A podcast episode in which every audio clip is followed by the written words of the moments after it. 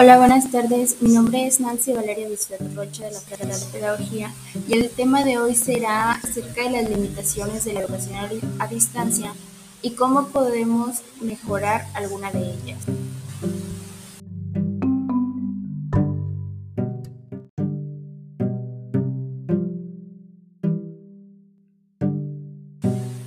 Para comenzar, podemos decir que la mitad de la población estudiantil del mundo, más de 850 niños y jóvenes, no asiste a la escuela debido a los cierres de emergencia realizados por los gobiernos para evitar la propagación del coronavirus.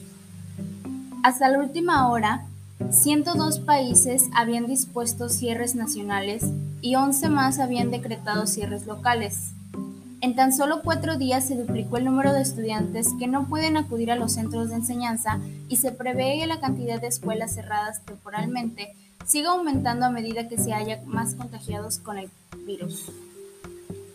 Este escenario sin precedentes por su escala y rapidez ha obligado a los países a buscar soluciones que permitan continuar la educación a distancia. Para no interrumpir la enseñanza y el aprendizaje, es mejor no arriesgar a los estudiantes ni docentes y contener la cadena de transmisión del coronavirus.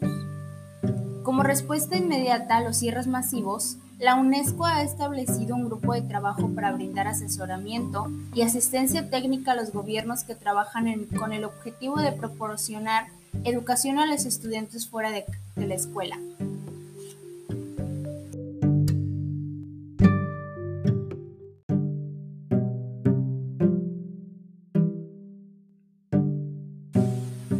En esta modalidad a distancia existen diferentes limitantes. Por ejemplo, número 1. Hay ciertos tipos de aprendizajes en que la educación a distancia hace más difícil y exige un mayor número y calidad de recursos. Número 2. La iniciación de un programa a distancia es bastante costosa y su nivel de equilibrio o rentabilidad demanda bastante tiempo. Número 3. Es recomendable solo cuando se quiere llegar a grandes cantidades de población. Para necesidades de población reducida, es antieconómica y es mejor optar por la modalidad presencial. Número 4. Requiere habilidades y comportamiento de estudio independiente de los alumnos. Cuando estos no tienen estas habilidades o estas cualidades, como es lo normal, el aprendizaje es más lento, mientras los alumnos aprenden primero a comportarse en esta modalidad. Número 5. Ante la presencia de dudas o dificultades por parte de los alumnos, no es fácil la respuesta inmediata a ellas. Número 6. Requiere en los países buen desarrollo de los medios de comunicación, vías, teléfonos, correo, etc. Educación a distancia y función tutorial. Número 7. El proceso de asimilación y aceptación por las autoridades y educadores de la modalidad. Sus beneficios son lentos, por el acostumbramiento que tiene la modalidad presencial. Número 7. Exige materiales y medios didácticos de una muy buena calidad, además de que son difícilmente sustituibles. Para finalizar está el número 9, que dice que requiere más recursos técnicos que la educación presencial. Muchas otras limitantes pudiéramos tratar de identificar, pero consideramos que las anteriores son las más relevantes hasta el momento.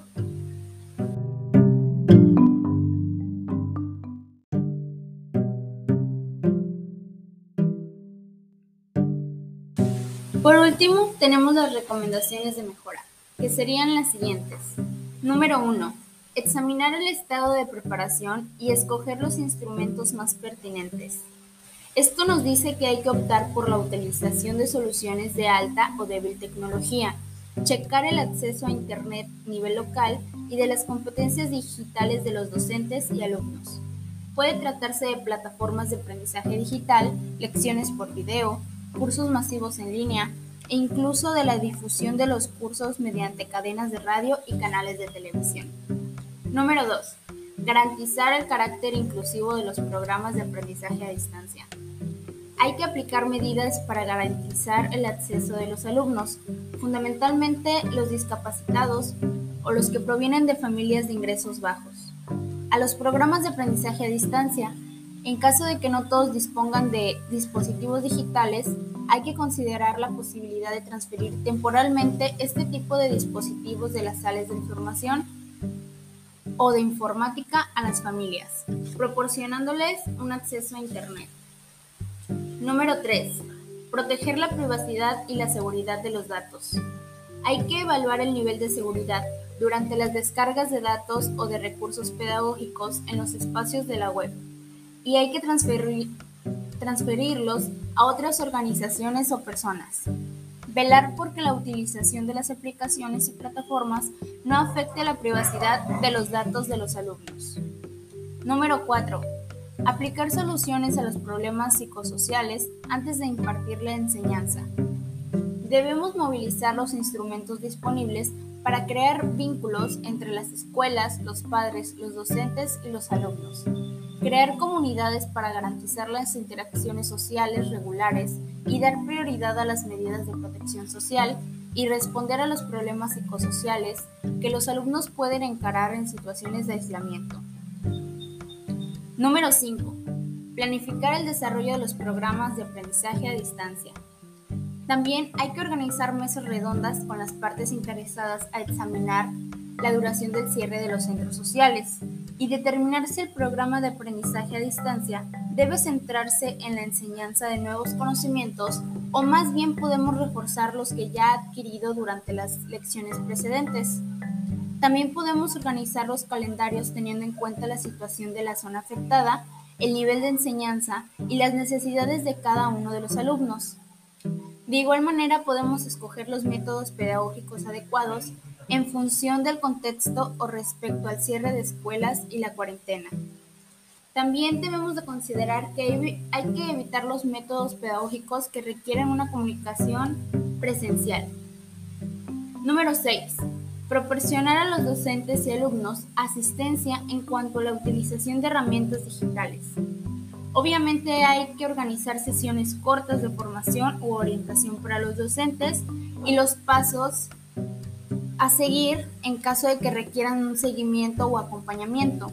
Hay que ayudar a los docentes a garantizar las condiciones materiales necesarias para la comunidad del aprendizaje. Por ejemplo, soluciones en la utilización de los datos móviles con miras a difundir los cursos en directo. Por último, crear comunidades y favorecer los vínculos sociales. Hay que crear comunidades de docentes, padres y directores de las escuelas para combatir el sentimiento de soledad o de sufrimiento del alumno y facilitar los intercambios de experiencias, así como el debate de las estrategias de gestión de las dificultades de aprendizaje.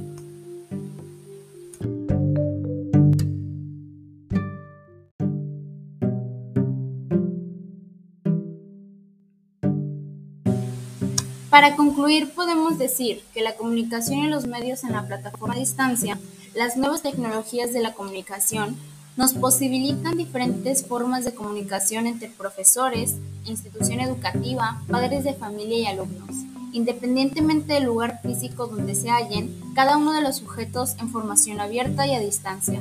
De mi parte sería todo, muchísimas gracias por estar aquí, nos vemos hasta la próxima.